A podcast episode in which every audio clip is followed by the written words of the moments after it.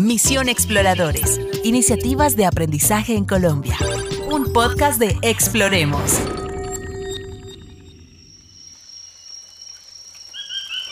Hola, soy Diego Martínez y la misión exploradora de hoy me trajo a Barranquilla, La Arenosa, donde voy a encontrarme con los ambientalistas de la Fundación Proyecto Tití, un grupo de personas que trabajan en la conservación del bosque y el cuidado de esta especie única y en vía de extinción. Estamos en la hacienda El Ceibal, más o menos a una hora 40 minutos de Barranquilla. Estoy junto a Rosamira Guillén, ella es la directora de la Fundación Proyecto Tití, y mientras recorremos el lugar, me cuenta sobre la fundación y su arduo trabajo.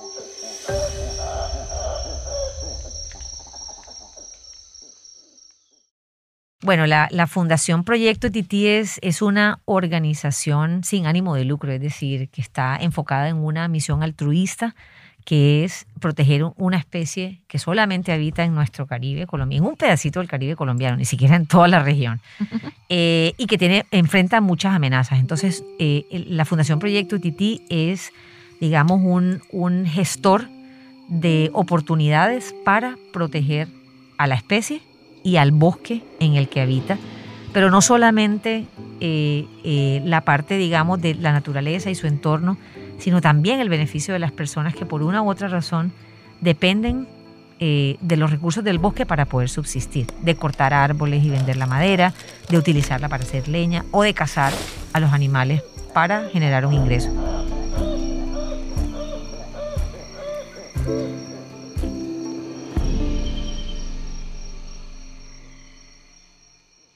Rosamira describe la hermosa sensación que es ver directamente a estos animalitos en libertad y para conocer más sobre ellos llegamos donde Luis Soto, un biólogo que lleva 30 años trabajando en el proyecto, para que nos cuente más de esta especie y la importancia de su conservación.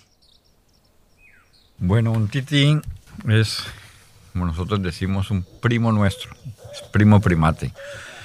Eh, tenemos muchas cosas en común. Eh, y eso es lo que se les enseña a los niños, ¿no? Eh, la importancia de no tener titís como, como mascotas en nuestra casa porque no están en su medio natural. El tití tiene, así como nosotros vivimos en familia, tenemos nuestros padres, nuestros hermanos, a veces los primos o un visitante que llega, los titís también tienen su familia. Y pues sabemos que todo lo que nosotros aprendemos, aprendemos a hablar, a comportarnos normas sociales a través de nuestros padres, de nuestros educadores. Los titis también necesitan eso. Tienen que aprender de sus padres y de sus hermanos mayores. ¿Y aprender a qué? A reconocer, por ejemplo, los predadores. Si tú tienes un tití que lo coges desde pequeñito en tu casa con perros, gatos, esto y lo otro, no lo va a reconocer como, como predadores porque no tiene quien le enseñe que ese es un posible predador. Es un animal que ya se perdió para adaptarse de nuevo al medio silvestre porque llega un ave rapaz. Los titis tienen unas vocalizaciones donde dicen hay peligro y todo el mundo se pone pilas.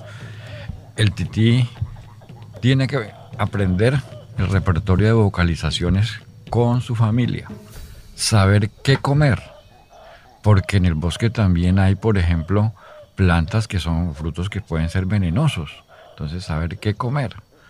En ese repertorio de vocalizaciones eh, se perdió el tití porque se entretuvo, entonces llamar a su grupo y saber que le están escuchando para que él se, se ubique. Entonces, todo lo que el tití sabe lo aprende a través de, sus, de, de su familia. La deforestación y el cambio climático atentan contra el hábitat del tití cabeciblanco. Por eso, la importancia de conservar este animalito en libertad.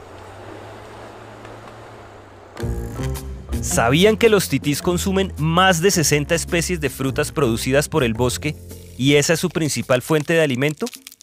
Los monos se tragan las semillas enteras, pasan por el tracto digestivo, pierden su capa externa y una vez defecadas caen al suelo y germinan. Rosamira, con su acento y emoción costeña, me describe cómo son estos simpáticos animalitos. Es como el tamaño de una ardilla. Creo que todos hemos visto a una ardilla aquí en, en, la ciudad, ¿verdad? En los parques y esto. Ese es el tamaño. Pesa una libra, más o menos en promedio. Eh, y lo que lo hace muy distintivo, dos cositas que lo hacen muy distintivo. Una es que tiene un pelo así eh, eh, frisado, blanco, exuberante en toda la cabeza. Lo comparamos a veces con Einstein, porque más o menos es así, ¿verdad? Blanco y así, y largo y parado. o con una estrella así de rock, de ese tipo punk, pero todo el pelo lleno, ¿verdad? Y la cola, que es tan larga como el tamaño de su cuerpo, más o menos. Eh, no la usan para agarrarse como otros primates, la usan para poder balancearse cuando saltan de una rama a otra.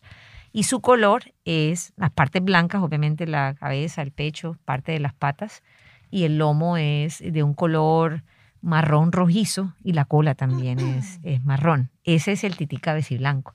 Y hay que aclarar que hay varios titíes, varias especies de titíes en Colombia y en Sudamérica.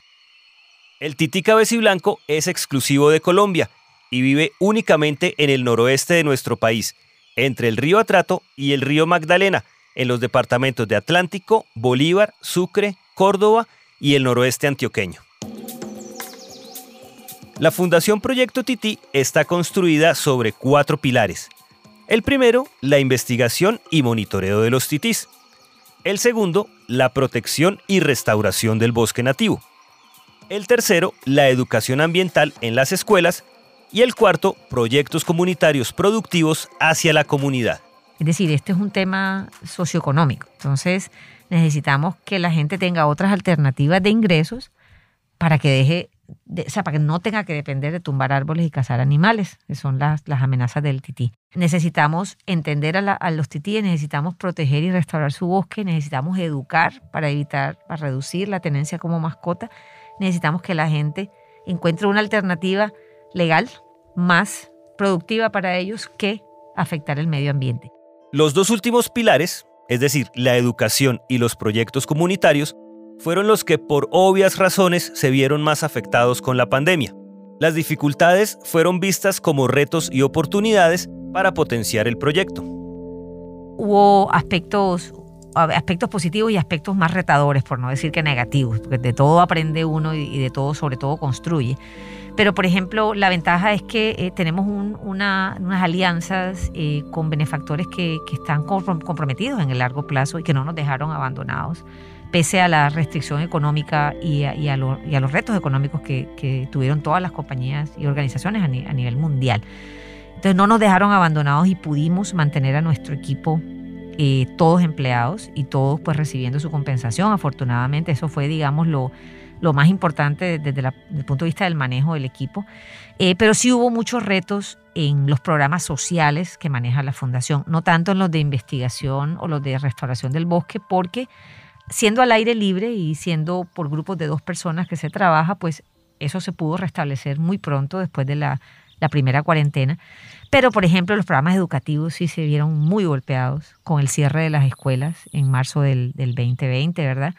Y pese a que fuimos muy creativos y ajustamos los programas y enviamos todo a las casas de los niños, pues niños sin computadores en las áreas rurales, sin acceso a Internet, eh, con un plan de datos súper limitado, personas, familias con cuatro niños, usando todos un solo celular. Eh, una cantidad de retos que jamás habíamos enfrentado. Nos tocó ser muy creativos y ya este año, aún con las escuelas cerradas, sí nos inventamos un pocotón de cosas más, ya con más calma. y empezamos a, generar ideas con programas de radio, como retos de, virales, pues retos de, redes sociales, eh, actividades en espacios abiertos, una cantidad de cosas que han sido súper lindas. Las actividades de la Fundación son muy diversas y cuentan con campañas como Champetiteando, La Cartitilla, el Titi Club o los Titi Títeres. Bueno, la cartitilla es un programa de 10 unidades y una visita al bosque. Entonces nosotros llegamos al colegio eh, y los chicos llenan una, una evaluación pre y esa es nuestra línea base. Muy bien, los chicos conocen, de 50 preguntas responden 14 preguntas bien, las otras 36 no las responden bien, las responden equivocadamente. Entonces nosotros cada, cada semana venimos y hacemos una unidad y la unidad siempre tiene una historia, un cuento, o sea, es narración, un cuento del bosque y de los titíes, ¿no? Luego es un momento de reflexión en que los chicos discuten qué aprendieron de esa historia.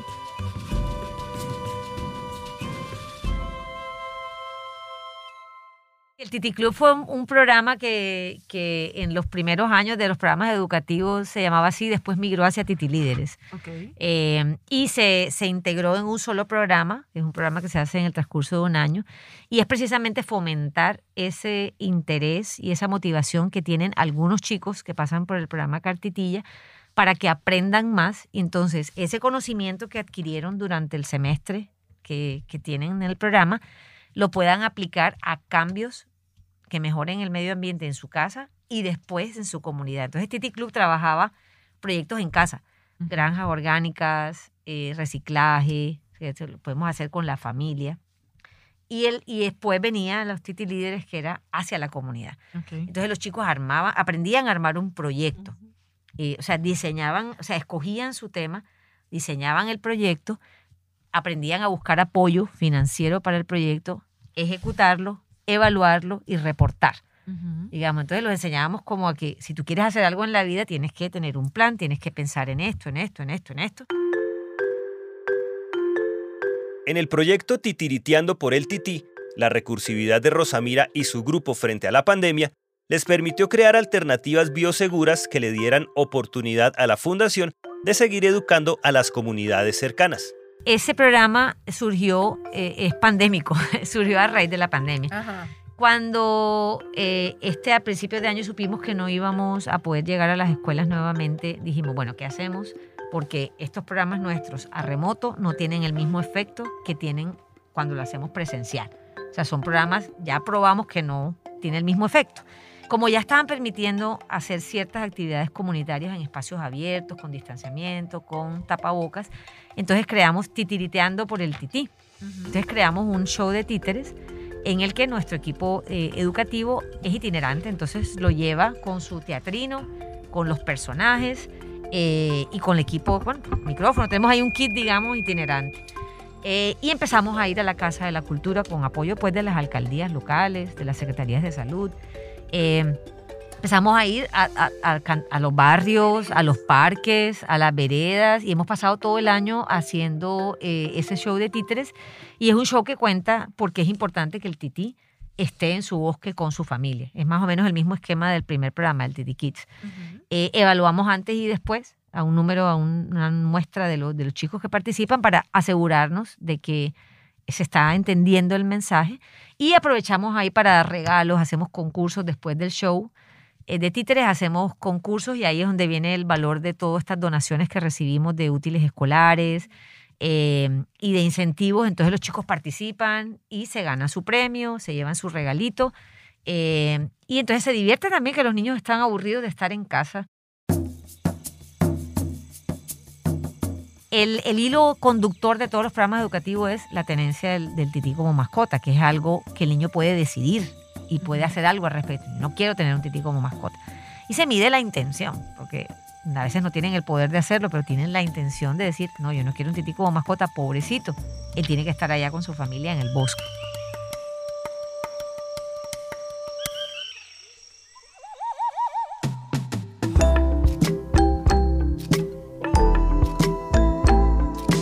Rosamira y Luis, gracias por enseñarnos todo esto acerca del mono tití.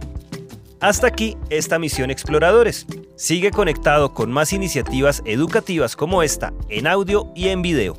Las encuentras en nuestra página web www.radionacional.co slash exploremos.